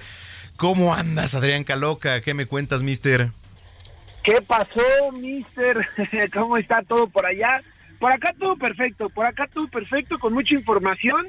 Iniciamos con, con los cuartos de final de la liguilla del fútbol mexicano. Hoy arranca los partidos de vuelta a las 7 de la noche con 6 minutos. Monterrey recibe a Santos Laguna. La ida la empataron sin goles. Y a las 9 de la noche con 16 en la cancha del Azteca, América recibe al San Luis. Las Águilas ganaron el duelo de ida de visita, tres goles por uno. Y el día de mañana eh, se complementan los otros dos encuentros. Toluca recibe al mediodía Tigres. La ida la ganó Tigres cuatro goles por uno, por lo cual está complicadísima la cosa para los Diablos Rojos. Y cerramos, mucho atenti, mucho atenti, eh, mister, porque con sus chivas. Una edición más del clásico eh, tapatío, siete de la noche con cinco minutos, Chivas recibe al Atlas. La ida la ganó el Atlas un gol por cero, pero es remontable, ¿no? Pues digo, un gol realmente sí es, remontable y sobre todo tratándose de la casa de las Chivas. Digo, era el Jalisco donde jugaron, pero ahora bueno, el Akron creo que también puede tener peso.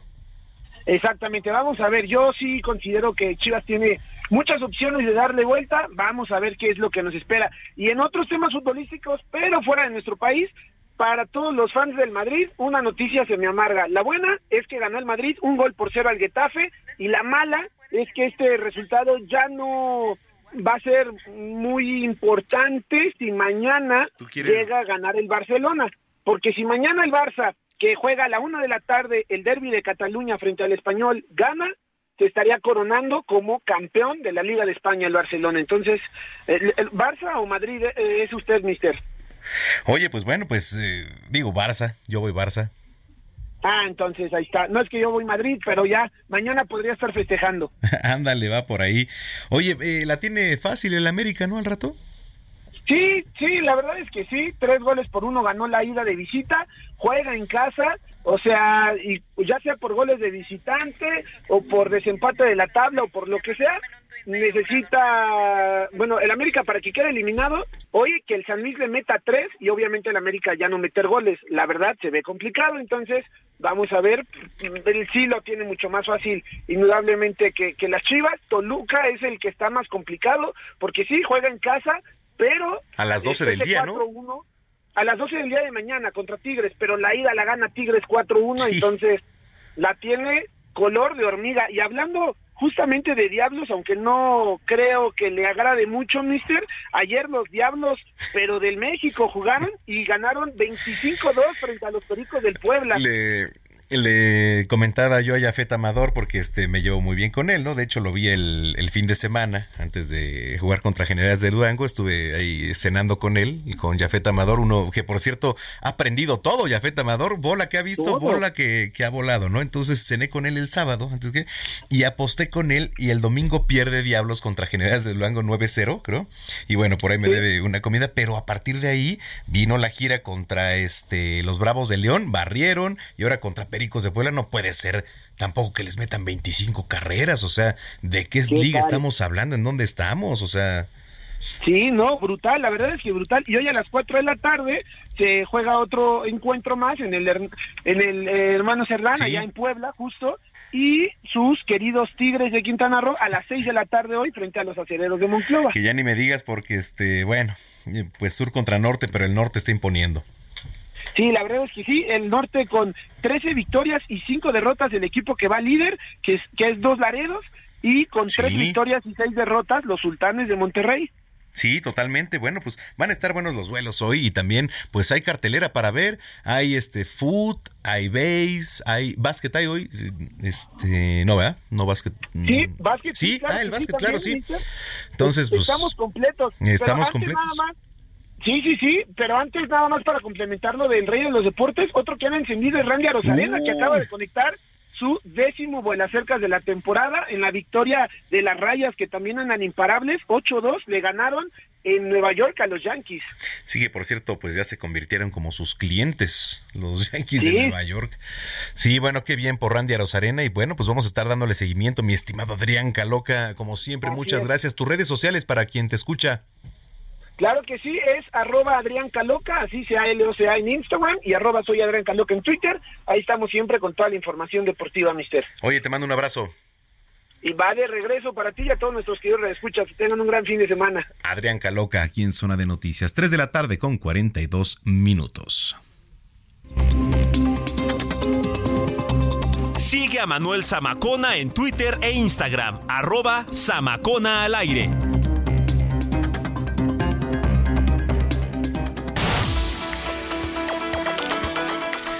Bueno, oiga, el Teatro Rex de Guadalajara se realizó este encuentro Jóvenes Claudia. Los jóvenes, bueno, pues reafirmaron su apoyo a la jefa de gobierno, Claudia Sheinbaum, para liderar los esfuerzos de la continuidad de la cuarta transformación. Este encuentro que tuvo una serie de pues exposiciones artísticas, incluyendo un trío musical, el norteño banda, el famoso norteño banda, un, grupo de freestyle, el grupo de ballet folclórico del Tecnológico de México de Jalisco, la actuación del joven Neto Herrera, de ocho años, quien, bueno, pues, por cierto, puso ahí a vibrar emocional público. Y por su parte, Abraham Carro, dirigente de Nación Nacional de Jóvenes Es Claudia, convocó a la organización y movilización de todas las juventudes, instándolas a asumir su papel histórico como actores de la incidencia pública. Bueno, esto como parte de lo que hace la jefa de gobierno. Hay un tuit que, que acaba de postear Andrés Manuel López Obrador, el presidente de la República, dice ayer, además de la reunión de evaluación en la refinería de Tula, también pasamos a Salamanca y hoy hicimos lo mismo en Cadereyta. El plan es seguir invirtiendo en modernizarlas para producir toda la gasolina y el diésel del país. Dice en su tuit, la soberanía energética va. Bueno, pues está el tuit del presidente Andrés Manuel López Obrador, 3 de la tarde con 44 minutos.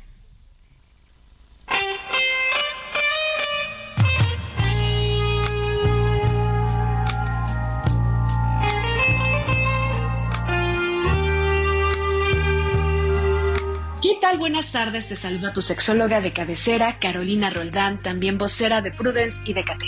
El día de hoy te traigo, bueno, vamos a hablar sobre recomendaciones, un poquito de efemérides y te voy a actualizar, así es que mucha atención.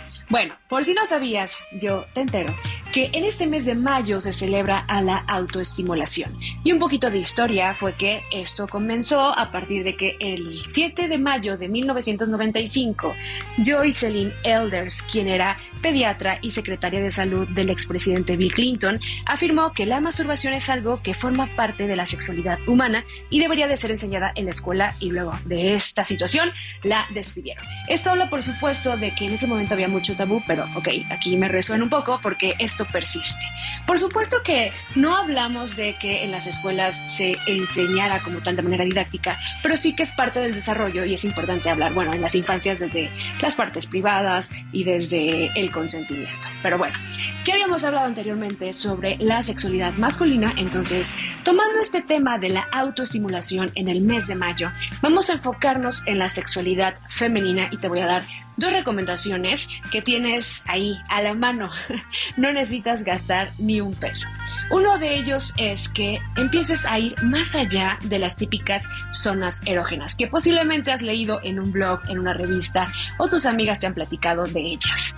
Si es que no lo has hecho todavía, puedes identificarlas, pero yo te digo algo, recuerda que la piel está repleta de nervios. Entonces, qué valioso es que empieces a autosensibilizarte más allá de las típicas zonas erógenas y ya cuando tú deseas, si tú quieres, puedes compartir esta información con las personas que tú te compartes físicamente como tal. La autoestimulación es un momento para redescubrirte y conocer bastante sobre ti. Ahora, otra recomendación para la sexualidad femenina sobre la autoestimulación es que no te limites. No somos medias naranjas, somos naranjas completas. Entonces, si tú deseas explorar con fantasías, con juguetes o hasta posiciones varias, siempre puedes llevarlo a cabo con creatividad. Entonces, estas son mis recomendaciones. Por aquí el datazo, si no lo sabías, de aquí en adelante ya estás enterado o enterada. Te mando un fuerte abrazo y que disfrutes de tu fin de semana.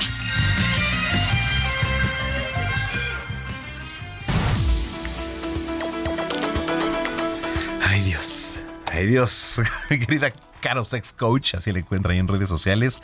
Bueno, oiga, el Tribunal Superior de Justicia del Estado de México sentenció a 46 años y 8 meses de cárcel a Efren García. ¿Quién es este tipo? Bueno, pues un hombre que atacó con ácido en 2014 a su ex esposa y madre de sus hijos. La información completa es de Héctor Vieira. El 11 de mayo de 2023 se convirtió en una fecha histórica para la justicia en nuestro país. Por primera vez se obtuvo la primera sentencia de violencia ácida en México y América Latina. Pasaron nueve años de lucha para que la jueza del Tribunal Superior de Justicia del Estado de México, María de Jesús Cabrera, sentenciara a 46 años y 8 meses de cárcel a Efren García, un hombre que atacó con ácido en 2014 a su ex esposa y madre de sus hijos, Carmen Sánchez. Soy Carmen Sánchez. Soy sobreviviente a un intento de feminicidio que ha tenido que pasar de víctima activista para defender mi propio caso y el de más mujeres que al igual que yo sobrevivimos a esta violencia tan terrible.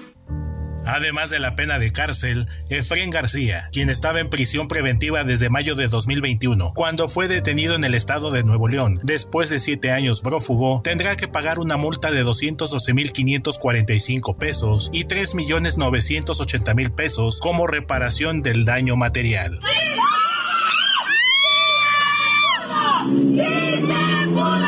¡Sí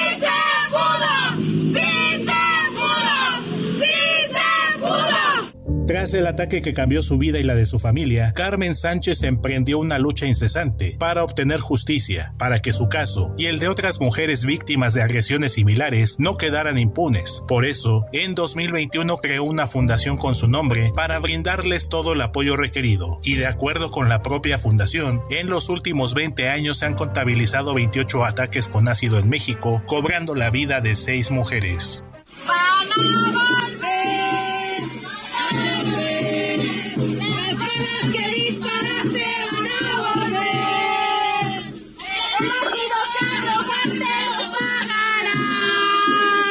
Tras la sentencia contra Efren García, activistas, mujeres de la política y representantes de la sociedad civil expresaron su beneplácito y refrendaron su apoyo a Carmen, quien permaneció ocho meses hospitalizada y se ha sometido a más de 60 cirugías por las heridas que le dejó el ácido en su cuerpo.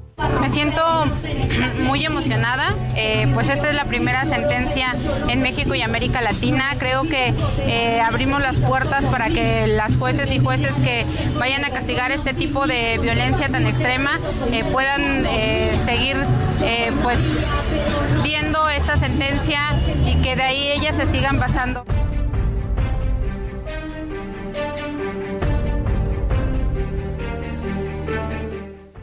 Zona de Noticias, el epicentro de la información. Bueno, pues ahí está y vamos con más información. Mi compañera Frida Valencia. Te saludo con muchísimo gusto y hoy te comento que ante los recientes microsismos que han sido perceptibles en algunas zonas de la Ciudad de México, incluyendo el que se vivió ayer con epicentro en Coyoacán, la jefa de gobierno, Claudia Sheinbaum Pardo, anunció que en los próximos días se va a emitir un informe detallado y con bases científicas sobre la actividad sísmica en la capital del país. Durante una reunión con la red Ecos de Sismología de la Ciudad de México, la mandataria capitalina solicitó a las Secretarías de Obras y Servicios, también a la de Gestión Integral de Riesgos y Protección Civil, así como a la de Educación, Ciencia, Tecnología e Innovación, y a los integrantes de la red, presentar el análisis para informar a la población de cualquier anomalía en la zona. No obstante, la red conformada por científicos y técnicos del Servicio Sismológico Nacional, el Instituto de Geofísica de la Universidad Nacional Autónoma de México, entre otros más, descartaron que exista riesgo alguno para la población o también para los edificios por el sismo con epicentro en la Magdalena Contreras que se vivió la noche del 10 de mayo, ya que las aceleraciones máximas registradas fueron significativamente bajas. Además explicaron que este tipo de sismos ocurren ocasionalmente en el Valle de México y suelen presentar magnitudes pequeñas, menores a 3.8, y pueden generar aceleraciones que los hacen perceptibles solamente en las zonas próximas al epicentro. Sin embargo, señalaron que dichos movimientos telúricos no detonan la alerta sísmica debido a las limitaciones en el tiempo de alertamiento y la velocidad de propagación de las ondas sísmicas. Al respecto, señalaron que el sistema de alerta sísmica se basa en la detección temprana de ondas para luego emitir una señal a las áreas de posible afectación antes de la llegada de dichas ondas. En el caso de sismos con epicentro en la capital del país, el tiempo no permite que el sistema las detecte antes de su arribo a la ciudad. Sin embargo, pues como ya lo hemos visto, eh, estas eh, alertas sísmicas sí funcionan cuando se trata de sismos en otras entidades.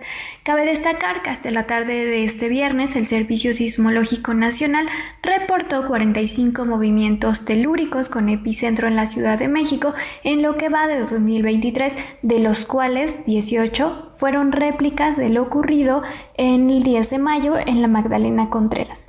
Ese sería mi reporte hasta el momento, seguimos informando.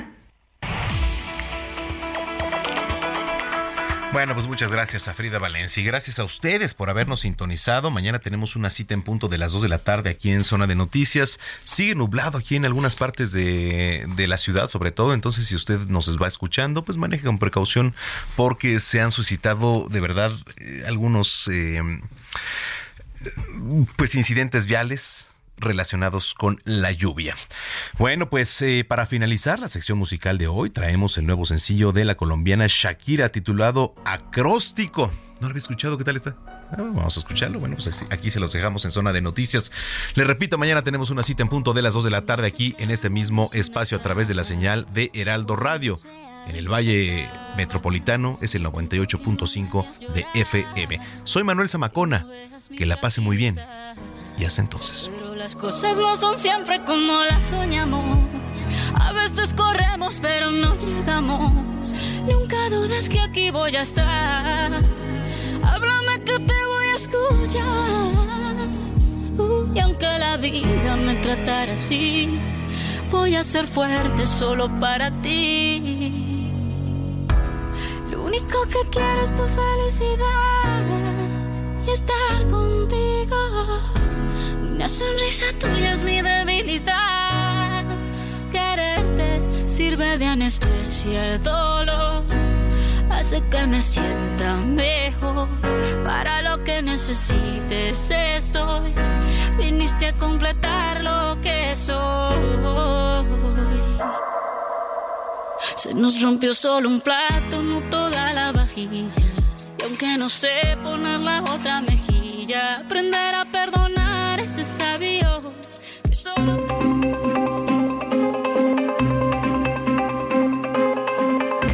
El Heraldo Radio presentó Zona de Noticias con Manuel Zamacona.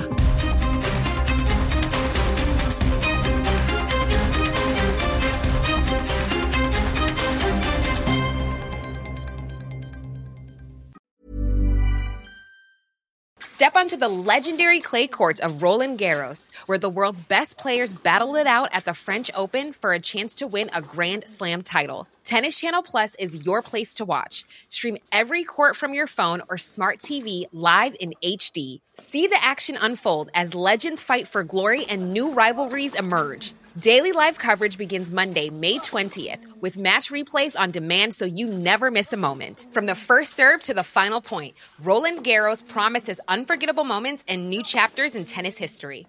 Stream now with Tennis Channel Plus to be there when it happens.